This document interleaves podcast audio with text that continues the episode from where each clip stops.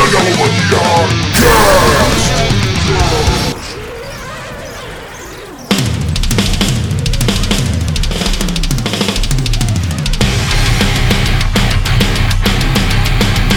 Saudações, seres que apreciam o bom metal. Bem-vindos a mais um Megalomania Cast, o podcast do site megalomania-metal.com.br. Meu nome é Aloysio França e hoje para conversar aqui comigo está o convidado e camarada William Floyd.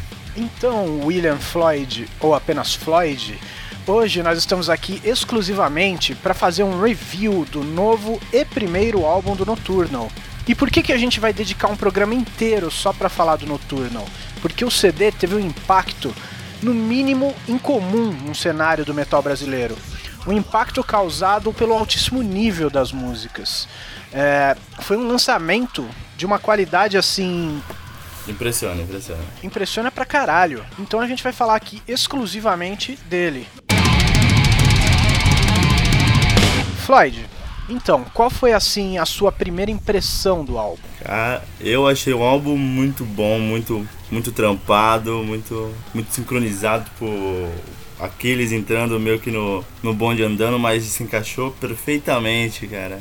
Eu. É, o o Aquiles, ele, acho que ele se encaixa perfeitamente em, em qualquer porra que ele quiser fazer, né, cara? Eu acho que hoje em dia o Aquiles, cara, o Aquiles Priester, ele é o melhor baterista de metal nacional da atualidade, na minha opinião. Olha, por aí mesmo. Eu- E tem o, o lance que eles ainda pegaram, gravaram tudo e a bateria foi gravada por último, sendo que geralmente a É bateria mesmo, cara? é o primeiro item a ser gravado. Os caras não iam regravar nada e ele pegou as músicas todas prontas lá e teve que criar em cima daquilo sem poder mudar nada depois. Cara, eu não sabia disso. Olha aí que coisa. Bom, então antes da gente se aprofundar, vamos falar aqui rapidinho do time Nocturnal, né? O- os integrantes da banda Nocturnal. É, o vocalista é o Thiago Bianchi, né? Ele já é um músico de longa data, né? Mas ele apareceu legal pro mundo mesmo do metal quando ele entrou no Xamã, no CD Immortals em 2007, né? Já tendo que um monte de fãs querendo, esperando o André Matos novo e ele pegou do jeito dele, a linha dele. Sim, é verdade. E ele. Bom, ele, ele já tinha o Karma, né? Que era um, um trabalho. Ele não era muito diferente do que o Nocturnal faz hoje, né? Só que ele, ele tava meio obscuro aí no mercado. O Karma ele não tinha aquele reconhecimento todo. Injustiçada, na verdade. Quem lembra do Karma lembra raramente pelas passagens do Felipe Andreoli, baixista do Angra, que toca ainda. Sim, que ele já era. Ele trouxe a fama pro Karma por causa do Angra, Mas né? O Angra, não ele. pelo próprio Karma em si, na verdade. Não, por causa do Angra. Aí você liga Angra, Felipe Andreoli, Karma. É por aí, Pá, né? essa é a linha. Mas na verdade o Felipe Andreoli ele já tava com o Thiago Bianchi há um bom tempo, antes de entrar no Angra, né? Sim, sim. Ele, ele já tava lá no Karma, eles já estavam fazendo um puta som legal, já estavam eles sempre estiveram na obscuridade, né? Abriam por algumas bandas grandes até na época, meados de 99 Eles eram 2000. muito envolvidos com o Mr. Big, se eu não me engano. Você se enganou. Quem era envolvido com integrantes do Mr. Big era o Léo Mancini e sua banda Tempest. Continue misturando whisky com vodka pra ver o que acontece. E o Karma era, na verdade, na época era a banda que cobria o Paul Dayano quando vinha. Ele não, tem, não tinha banda e o Karma ia lá e tocava pra aí.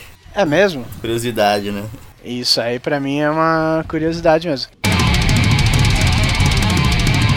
Eu sei que o Karma teve seu melhor momento no CD Live Now, e foi justamente na época que o Thiago Bianchi tava com câncer. E na verdade ele foi um grande Sim, vencedor, né? Superação Sim, foi uma grande superação, impressionante. que afeta justamente a garganta dele, né? Pois é. E ele teve um diagnóstico dizendo que ele só teria seis meses de vida. E é aí que vem a parte heróica da história, porque a maioria das pessoas desistiria, né? E simplesmente se entregaria. Mas ele fez o oposto, ele quis se dedicar ao máximo à música e fazer o melhor possível pro Karma. Pô, ele deve ter pensado, já que eu vou morrer logo, então. É o que o meu legado deixa. Exatamente. Ele pensou no legado dele. E o que as pessoas iam ouvir o CD e falar: porra, esse cara era foda. Mas no final ele entrou pro Xamã e ficou um pouco mais famoso aí, como a voz que substituiu o André Matos. E agora mostrou mais crescimento ainda como músico no Nocturnal. Quem mais tem na banda é o. Léo Mancini. Léo Mancini. Injustiçadíssimo, cara. É, Puta toca guitarrista. demais. Injustiçadíssimo, sim, porque pelo que ele toca, ele deveria ser um nome a ser é, reverenciado no Brasil, né, Até cara? porque os molecados que tá tocando guitarra se reverenciam sempre os mesmos Kiko Loureiros, Eduardo Anuis da vida E, e... Puta, era exatamente isso que eu ia falar, cara. Porra, sempre os mesmos. Exatamente isso. Kiko Loureiro, Eduardo Danoi. Há muito tempo, né, cara? Não tirando o mérito desses dois que são Não, fodásticos. são, eles chegaram aí porque são exímios guitarristas, né? Mas não, são os mas, únicos. mas tem muita coisa, tem muita coisa. E o Léo Mancini é um desses caras que tá aparecendo agora, graças ao Nocturnal. E assim como tem o, o guitarrista do Almar, que também tá lá, fodão, né? o Marcelo Barbosa. Marcelo Cálice também é cobriu o Kiko Loureiro em shows do Angra. Exatamente, eu já vi inclusive também. show com o Marcelo Barbosa, show do Angra com o Marcelo Barbosa. Então, porra, tá na hora da gente reformular esse panteão, né, de deuses da guitarra. Você pode, é, você pode só né? acrescentar, né? Você não tem o que. Não, não é- diminuir, não é pra tirar Você tem sempre, é, você tem sempre a somar e você ganha muito com isso, cara. Exatamente, o Léo Até pra quem tá que começando lá. a tocar, você tem uma referência a mais, no caso, umas técnicas que um usa, outro não usa, uma forma. Exatamente, o Léo Mancini ele tem que estar lá, cara.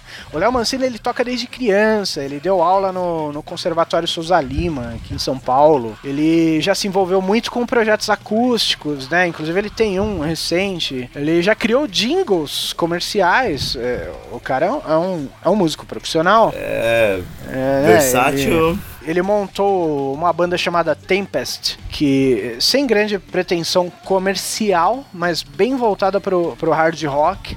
E entrou pro Xamã na mesma época que o Thiago Bianchi, né? Ele. É, foi nessa reformulada que o André Matos mais uma vez levou um pessoal Sim. com ele. Foi uma manejada aí que o próprio Ricardo Confessori fez, né? Ele deu uma. Pá, uma reformulada na banda, aí chegou essa galera nova aí que tava precisando aparecer porque são muito bons, né?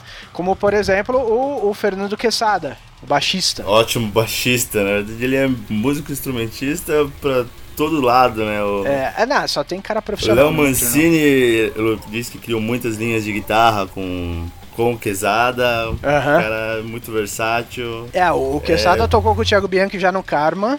E depois ele Sim, entrou sim. no Xamã na mesma época, né? Que o Xamã tava se reestruturando. E acho que a melhor coisa do Xamã foi essa fase nova. É, né, pra trazer é. essa galera nova, nomes novos, pessoas que ninguém nunca tinha ouvido falar e que são grandes músicos São que tocam metal, cara.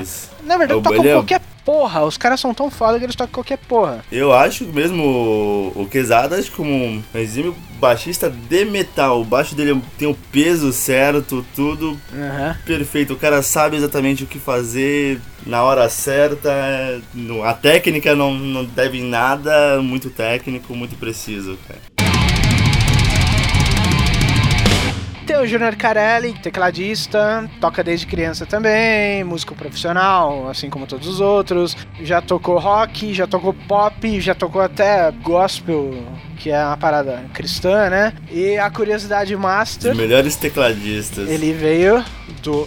Veio não, ele toca no Viva a Noite, a banda do Pânico, né? Você sabia Isso eu não disso? sabia, cara. Isso eu não sabia. Ele é toca naquela banda Viva a Noite, a banda do Pânico lá, da Band. Que só toca no final do programa, na verdade, né? É, eu nem sei como anda essa porra, porque eu não assisto mais essa merda. Eu acho um lixo do caralho. E aí tá, se é uma banda de festa, o cara tem que ser versátil, cara tem que tocar desde o. da marchinha de carnaval até. Né? até o heavy metal do noturno, né? E pra fechar o time, nada menos do que Achilles Priester, o baterista. Ele apareceu pro mundo com a segunda fase do Angra, né? Sim, sim. Com a fase que veio o Edu Falaschi junto. Mas ele já tocava no Hangar desde 2007. Não, o Aquiles é membro fundador do Hangar desde 1997. Inferno. O Hangar é uma puta banda, cara. Ninguém conhece. Pouca gente conhece, assim. Algumas pessoas conhecem, quem tá muito antenado aí no metal nacional. Mas a maioria não conhece. É uma banda muito boa, né, cara? Que é uma coisa triste que acontece no Brasil. Onde bandas de metal boas estão muito escondidas no underground, Na né? verdade, o valor mesmo que essas bandas vêm mais de fora do que da própria casa, né? Uhum. Eu mesmo vi o Hangar na, abrindo o show pro Dream Theater, que foi a primeira vez que eu vi o Hangar. Uhum. Na, que era até na época que eles lançaram o Reason of Your Conviction, não me recordo o nome do álbum, mas. Sei. E o Aquiles também teve um projeto de metal trampadíssimo, que é o Freecase. Com o Fabio Laguna, se eu não me engano, né? É, que é instrumental e, e, dá pra ter uma boa noção da musicalidade no cara nesse projeto aí. E agora ele tá com tudo aí no Nocturnal, né?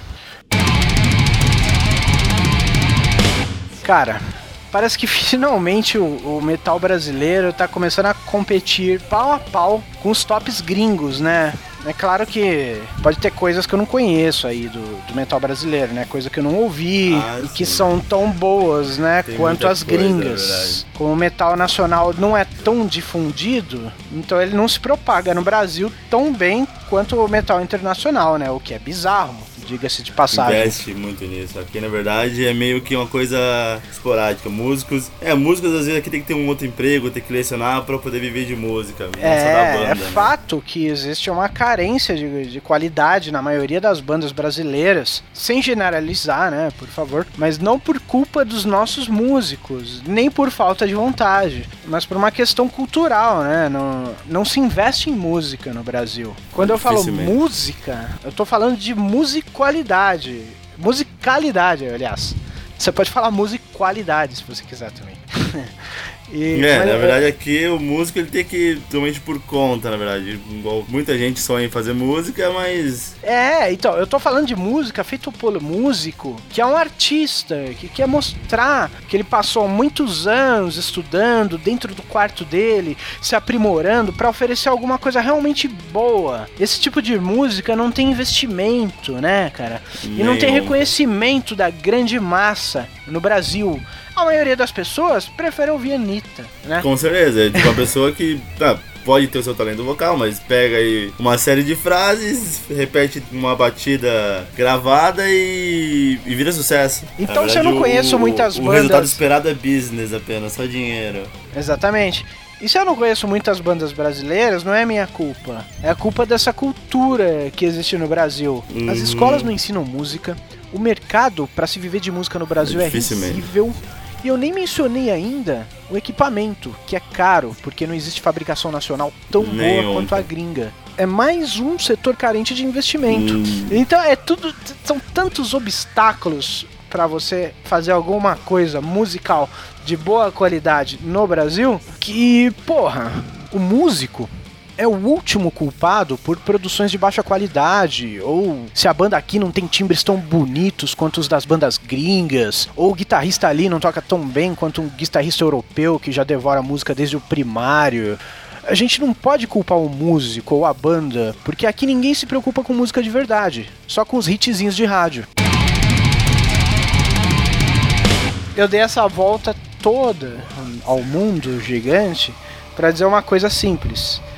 É bom quando alguma coisa brasileira aparece se destacando pela qualidade, né? Infelizmente ah, sim, o público sim. maior do Noturno é o europeu e japonês, provavelmente, mas é uma banda brasileira, é uma banda nossa. É, tem, o Japão tende a dar mais valor. Se a gente pensa em casos que a gente endeusa nossos músicos, eles endeusam 10 vezes mais os nossos próprios músicos. E a primeira coisa que eu noto com o som do Noturno é descaradamente uma banda do século 21, né, cara? Não sei se cara, você. Tá muito atual mesmo. É... Quem achava que não ia ter coisas é, que não fossem só puxadas do passado, coisas atuais, é um tapa na cara mesmo, porque é muito é, existe uma diferença clara entre as bandas novas e as mais antigas, né? E essa diferença, uhum. na minha opinião, é a diversidade, uma coisa que eu enxergo claramente. Eu diria assim que as bandas mais antigas, elas procuravam focar um estilo já definido. O cara do trash queria parecer trash e usava elementos Sempre. de thrash metal,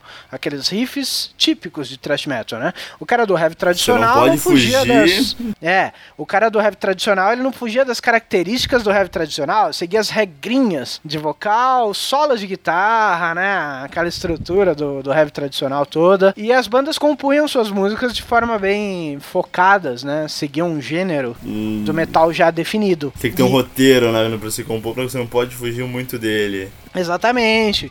E as bandas mais recentes parecem abusar da diversidade, né? Hoje em dia ninguém quer mais se limitar. É, em um CD você ouve diversos estilos sendo intercalados, né? Do hard rock ao death metal. Eu citaria isso no próprio Nocturnal. É o prog metal, na verdade, né? O prog metal, mas não é mais só prog metal, né? Porque o prog metal, o que a gente tem de prog metal? A maior referência, o que é o prog metal? É, é o, o Dream Theater é, é, é, o grande, a grande referência, né? O grande ícone do prog é. metal. E as outras bandas são uma versão modificada do Dream Theater, né? É, na verdade a gente até. Eu mesmo procuro ouvir bandas de prog metal que tentam fugir o mais longe possível do Dream Theater. Porque se eu quiser ouvir Dream Theater, eu pego um CD do Dream Theater, né? Então eu sempre. Tem até bandas que veio eu sou muito fã do Fates, Fates Warning, eu tenho a Symphony X, temos o Riverside, que é pouco conhecido. Sim, não, cara. Agora, pra mim, também tem o Noturno, porque é uma banda que pra mim beira muito o prog metal. Aham. É, coisa que o Aquiles se, provavelmente dito, se especificou bastante, se especializou bastante. Sim. Você pode tirar isso no Temple of Shadows, que é o álbum mais progressivo do ano. Do Angra. Que é um, que é um melhor álbum pra mim também. Um dos melhores. E não fugindo da temática da banda, mas inserindo cada vez coisas novas e loucas e que acaba ficando muito muito bom.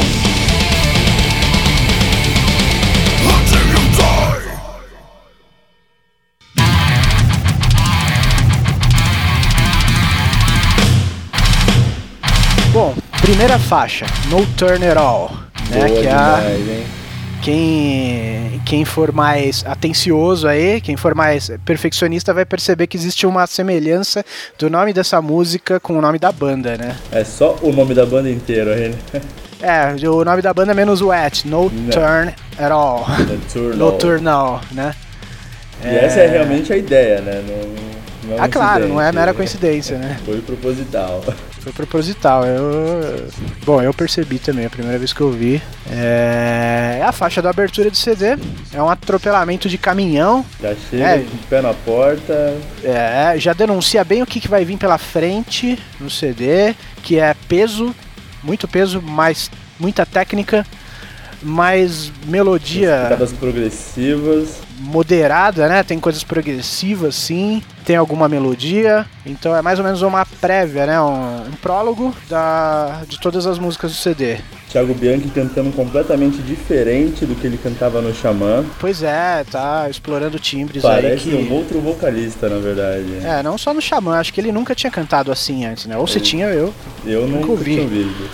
É, de uma forma bem mais agressiva que o normal dele. E afinações de cordas muito graves, muito né? Graves. De guitarra e baixo tem aqueles bordões soltos, super graves, que lembra até o, o Meshuga, que faz muito isso, né? E só lembra, né? Claro, não tem nada a ver o estilo de música, mas remete um pouco por causa dessa combinação de riffs, assim, que fica aquele bordão extremamente grave, solto, é, tocando junto com os, o bumbo duplo da bateria. O bumbo da bateria que já começa com um solo 5, 10 segundos detonando, né? É, já mostra que chegou quem, e quem é que não tava de brincadeira, né?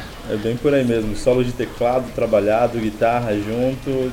Pois é. é. Uma música muito. É muito agressiva, cara. Acho que a maior característica dela é, é a agressividade. E no clipe dela tem até lutadores de MMA, é, né? O Mostra clipe uma... se passa numa academia, né? Já no, no octógono, tudo. É, mostra uma historinha, assim, parece que é sobre um, um lutador de MMA que entra, é, vai por, segue por um caminho ilegal, de lutas ilegais. E e tem todo enfrenta todos os problemas, os conflitos, etc. É, eu não sei detalhes da história, enfim. É, também não, mas é uma música que marca Mas ela bem... remete a isso mesmo, né? Ela tem a ver com isso. E para mim foi uma puta surpresa, assim, ver os caras do Xamã, praticamente a banda toda do Xamã, fazendo uma coisa tão pesada, assim. Quando eu ouvi essa música, eu falei, porra, que. É, eu já não que imaginaria surpresa, cara. Como como essa música, como é a banda, o Xamã, né, na verdade, só se reformou como baterista, eu não imaginaria o Xamã gravando uma música desse nível, assim. De jeito nenhum, muito cara. diferente. Até o muito conceito diferente. deles, quando o álbum começou a ser gravado, era pra ser um álbum do Xamã, mas num, tomou um rumo completamente diferente. Não sei se até por. Nessa, cara, bem diferente. Bem diferente de, de tudo que o, o, metal nacional tá fazendo no momento, né? É, chama muita atenção. É, merece... Por isso foi chocante, né? Foi chocante porque ninguém esperava. Quem acompanha, assim, a, a carreira desses caras aí, ninguém esperava uma coisa assim, um soco na cara dessa magnitude, né? né? Segunda faixa, Nocturnal Human Side. Primeiro single, né, já lançado ano passado. Já. Sim, e já conversa um pouco mais com o prog metal do que a primeira. Já tem a participação do desconhecido é, do Russell Allen, né? Russell Allen, vocalista do Symphony X. E, mas não só por causa da participação dele, né? Na verdade, a, a música me lembra um pouco Symphony X, não por causa do Russell ah, Allen. O estilo de vocal no, no do, do Thiago Bianchi até algumas partes do álbum lembra muito, até não sei se por ter sido produzido também os, os vocais pelo Russell. Ah, pode ser, né? Eles estavam juntos gravando. É, pegou, e ele pode ter dado umas dicas aí pro Thiago, né? E é válido, não, não tenho, eu não tenho como é. cópia, eu tenho como inspiração, foi muito bem, bem executado. É, né? sim, sim. É. E, mas não só por causa da presença deles. É, a, o instrumental geral me lembra essa coisa do peso com a técnica, os tempos que são muito característicos do prog metal, os tempos quebrados, né? Aquelas marcações é, complexas que são do prog. Essa música tem isso somado com peso, com algum pouquinho de velocidade, e isso remete muito ao Symphony X, porque talvez a banda prog mais pesada, né, com timbres mais pesados, seja o Symphony é, X, que, que eu, conheço pelo menos. É o Symphony X, né? É, então, é por isso que me lembra, por causa disso. E essa música, mas ela vai além até do, do Symphony X, eu diria. Sem diminuir o Symphony X, claro, mas é uma música muito diversificada, muito rica, cheia de ritmos, de timbres, tem percussão, né? O, o Junior Carelli já aparece um pouco mais do que na primeira, tem um um teclado um discreto, teclado mas. presente, é um riffzinho de teclado já. Tem, ele tá até... presente, né? Não é só um só, não é, chega só no solo. Música, né? a gente vê que ele faz um riffzinho no, no iPad da vida, Faz, né? O cara todo modernão, excêntrico, com o teclado pendurado nas correntes. É válido, né? É, isso cara, achei, achei é. muito interessante. Achei como ninguém teve essa ideia antes. Né? Ele é todo modernoso, né, esse cara aí. E a música, na verdade, até esse, o, as cenas do clipe do Nocturne Human Side, ela foi feita na época que ainda era o Xamã. Era pra ser a música do, do álbum do Xamã e as gravações mesmo lá em Nova York são antigas. Certo. E as gravações aqui com bateria, já com aqueles foram recentes, mas. Aham, uh -huh, sim, sim. Muito boa essa música. Eu... É, é, nossa, é uma. É sem comentários, assim. É, é uma música fora do normal. Foi uma, né? uma ótima escolha, até como foi o primeiro single da banda, né? Foi. Já mostrou que foi. já vinha coisa um... muito boa por aí. É, tem um grande refrão. Ela tem muitas layers, assim. Eu acho que uma música como essa, imagina o trabalho que ela não dá para ser é, composta e gravada, né? Yeah. Porque ela tem tantos detalhes, cara. Então, para você gostar dela de verdade e para de forma até respeitosa, você tem que dar a mesma atenção para essa música ao ouvir do que eles deram atenção para gravar. E ao gravar você é, pode errar, você pode parar. O problema vai ser para executar isso ao vivo, né? Isso é uma maravilha. Ah, mas aí, tem, aí é com eles, né, cara? É que os caras estão bem entrosados, os caras têm competência, os caras são bons, mas. Não, aí é com eles. Aí é, é, isso é o que a gente vai conferir em breve, né? Com certeza. No, no primeiro show.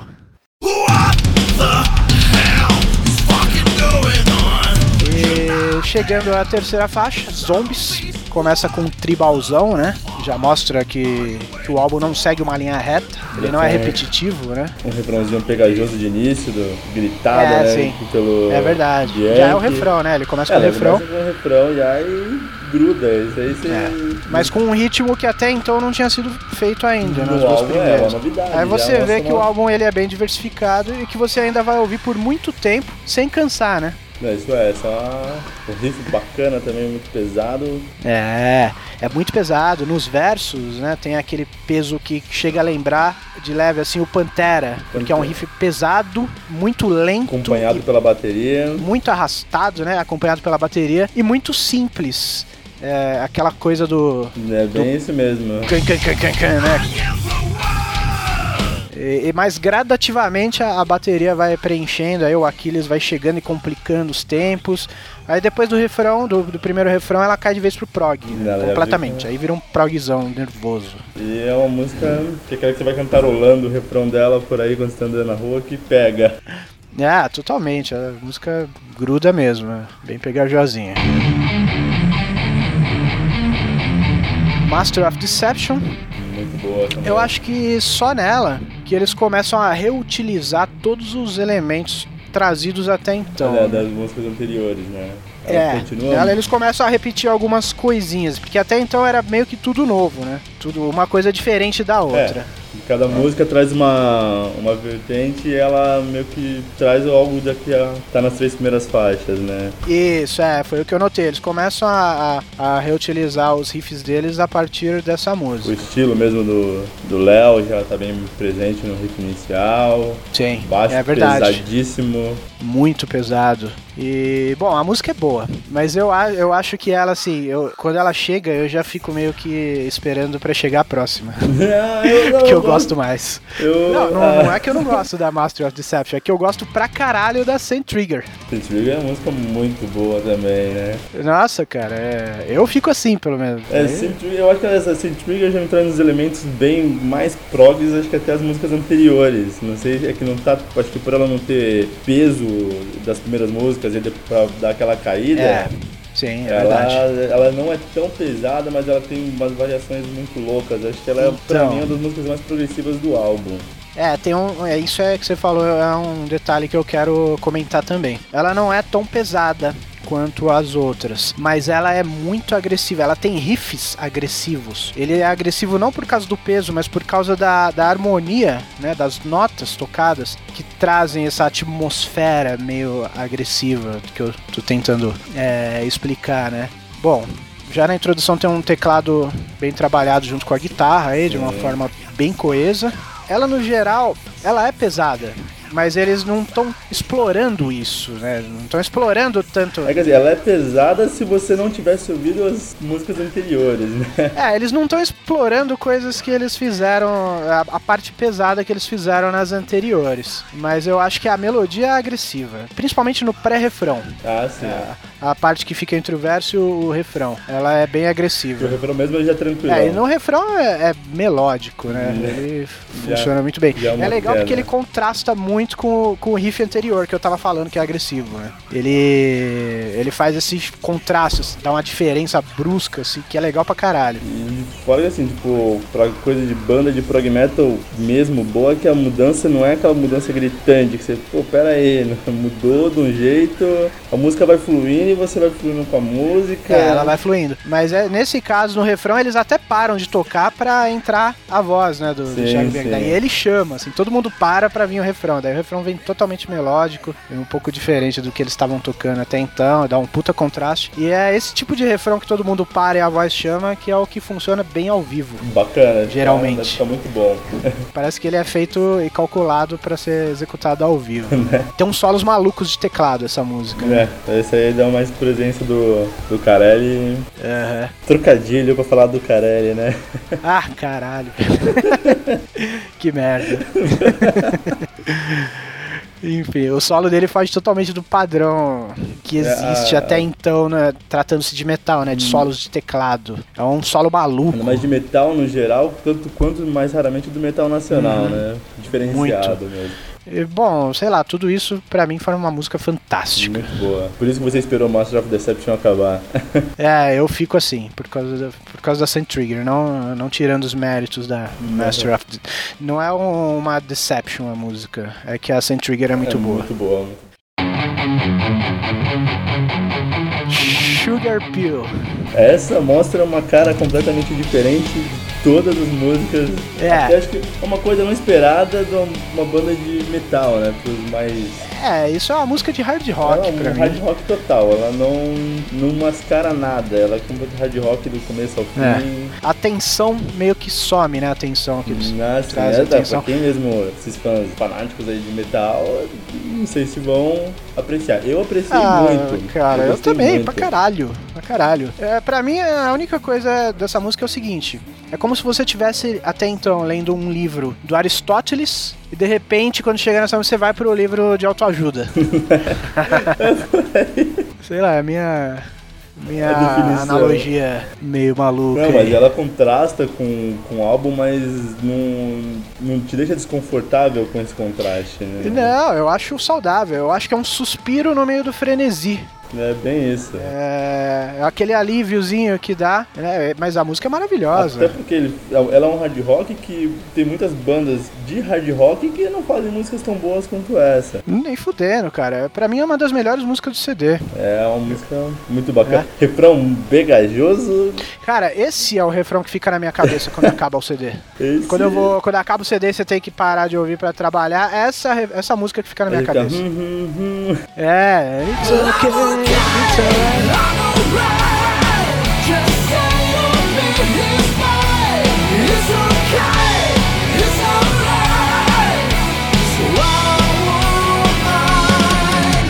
É, é isso aí, cara. É, É, fica grudento, mas no bom sentido. Não, sim, grudento no- escroto, né? Desconforto, é muito boa mesmo. Last Wish, balada, Balada de lei, né? delay tem que ter participação do Luiz Fernando Venturelli tocando violoncelo. Ele meio que só acompanha, assim, ele faz um solo muito curto, de poucos E, na verdade, segundos. até o violoncelo tem que, tem que dar uma prestada de atenção, porque se vacilar você deixa passar. É, você deixa passar. Se você não souber que é um cara mesmo tocando violoncelo, você não sabe. Você acha que pode ser um tecladinho. Ele poderia estar mais presente, não sei. Qual Eu é- também acho, qual por foi ser um convidado. Ideia, né? Por ser um convidado também, por, tipo, qual foi a ideia? Era pra ficar meio É. despercebido, não sei. Planejamento da composição. Pois é. É, é uma balada boa, mas poderiam até também, no caso, como você disse, ter dado uma abusada no É, convidado. porque esse cara, velho, esse cara, o Luiz Fernando Venturelli, ele é um é, violoncelista, como é que fala essa porra? Ele é um músico. Ele é um músico de, de música erudita, ele toca é, música clássica. Eu não gosto de falar música clássica porque é errado, né? Música clássica remete a um período. É, mas é música erudita, vai. E assim, É. até o violoncelo pra esse tipo de balada, é, dá pra fazer Porra, coisas cara. bem abrangentes. Mas podiam né? ter aproveitado ele pra fazer um puta solo erudito, cara. Uma coisa meio Beethoven. Porra, podia ter explorado muito melhor Dava pra fazer uma Se você pôr bacana. no YouTube, você vai ver o que o cara toca. Ele só toca em orquestra. O cara é novão até, aparentemente, né? Eu não achei nenhuma informação dele. Mas ele parece ser um cara bem novo e muito virtuoso. Eu acho que poderia ser mais bem explorado. Com certeza. Poderia dar um upgrade foda nessa balada, assim. Porque é uma balada. Essa balada não é ruim, é boa, mas ela é apenas uma balada. Parece que todas as bandas de metal, seja ela prog metal, heavy metal tradicional, power metal, Que, que, que vai pro ramo da balada. então todas as bandas se igualam em uma balada. A banda deixa de ser uma banda de prog metal, deixa de ser uma banda de power metal, é apenas uma banda de metal fazendo balada. Elas, as bandas se igualam na balada. Fuck your eyes! Everything you said Hate. Grande música também. Da mesma forma que Zombie começa com o Thiago Bianchi detonando nas vozes. É, depois de uma balada tem que ter uma pesadona, né? Isso é clichê. É, ela é bem pesada mesmo. O vocal já, não sei se- como a gente já mencionou, foi o Russell que, Russell que produziu o álbum, tudo junto. Uhum. Mas essa que eu sinto mais a influência do, vocais do Symphony X em todo o álbum. O Thiago Bianchi canta Sério? Ele canta muito parecido, né, na verdade. Tipo, não sei, não- não- também não vejo como cópia, mas eu vejo o estilo. Ah, cópia, os caras não tem por que copiar. Não, é, mas tipo, uma, Ah, é nem uma- precisa, nem, nem, É uma- nem se cogita isso. É uma inspiração saudável, na verdade, né? Se você us- usar as técnicas musicais, saem pra isso. assim. Ah, é, é, não, mas, mas músicos desse, dessa magnitude aí, desse calibre, não, não precisam copiar E nada. também se foi cópia, como o Russell que produziu, tá mais do que autorizado. E essa música, assim, tem um solo de teclado um pouco mais tradicional, né? Com, com aquela escala Ah, super sim, veloz tal. É uma música mais direta do que as outras. sim, sim. É, ela não é veloz. é, mas ela é mais direta, claro, dentro da proposta do Noturno. Direto que eu falo não é punk rock, não é uma banda extremamente complexa. É, É a mais direta dentro dessa esfera que eles construíram. sim, sim. Foi o que eu senti Então, assim, da e é uma música, é, depois da balada que veio ainda, ela já te, se for o caso, ouvir mais duas horas de álbum, ou é, tipo, ela te deixa com up, Uhum. não que a balada te dê aquele down todo, né, mas ela vem muito bem, ela foi colocada Sim, muito bem, é. muito felizmente na, na sequência de uma balada. Sim, é, foi, foi pensada, né? Você vê que eles pensaram pra colocar lá depois, até com o próprio nome da música, hate, ódio. Vem depois da balada que é quando você dá aquela descansada, ela vem pra te acordar, né? Dá um estalo na cara. Fake Healers. Essa música merece, Composição maravilhosa, né?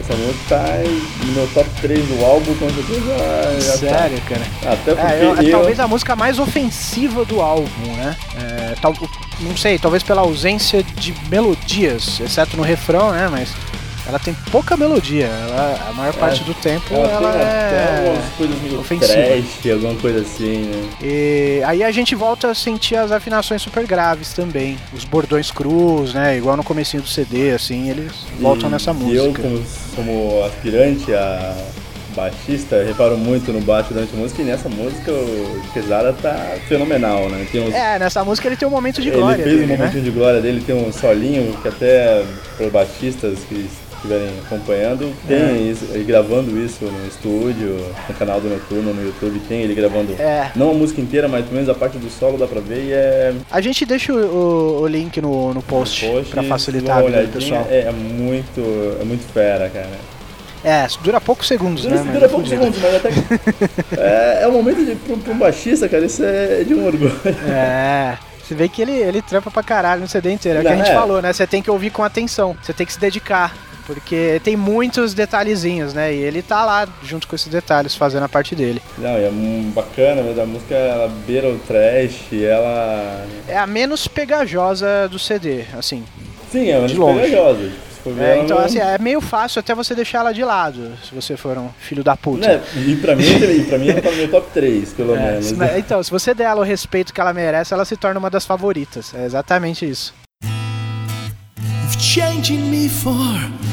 The Blame Game, fechamento com baladinha, também é Baladinha, clichê. clichê. Muitas bandas já fazem isso, né? Geralmente algumas só com violão, essa já abusa do tecladinho. É, é a balada mais balada, né? Né, Essa é mais balada que Last Wish, né?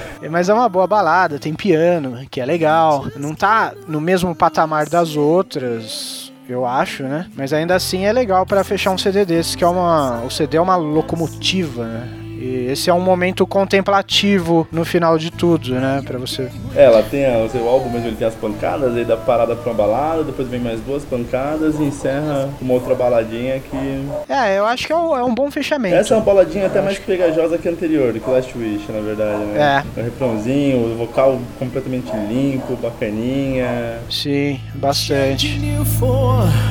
Someone.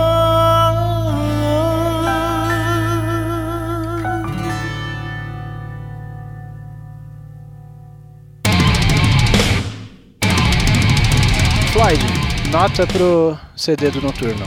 É, cara, é, pode relutar, algumas pessoas podem querer criticar, mas pra mim é pela surpresa do álbum, da banda, pela reformulação Uhum. do estilo do que foi o Xamã e hoje é o Noturno, ela merece meu 10 com louvor.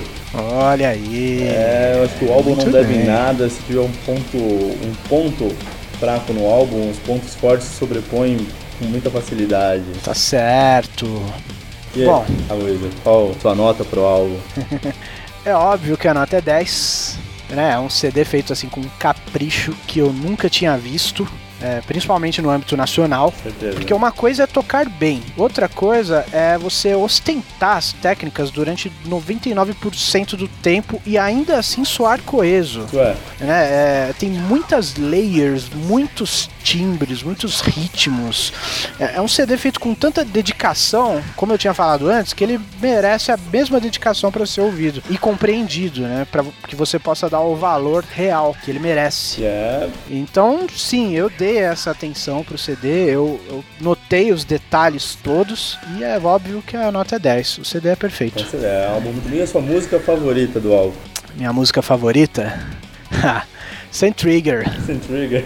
Sem Trigger é, pra mim, a melhor composição do álbum. É um refrão que vai funcionar perfeitamente ao vivo. É... Bom, ela me, me agradou muito mais do que. Não muito mais, né? Todos É. agradaram. Mas ela agradou mais que as outras. É muito bacana. É a minha favorita. E a Bom, sua minha favorita? favorita, não sei se por eu já ter enjoado de ouvir, não enjoado assim, mas ouvido tanto desde o do single, mas no Turn It All. É, No Turn It All. é uma pancada que por tempos e tempos ela vai perdurar na minha mente aqui. É uma pancada É uma mesmo. pancadaria lascada e meu, já começa te preparando para o melhor, melhor álbum de metal aí dos últimos tempos. É, em, em muito tempo, né? Em muitos Não lançamentos. deve pra nada da gringa, cara. É, então foi isso. Esse foi o review do CD Noturno. Espero que tenha agradado. É claro que pessoas vão discordar.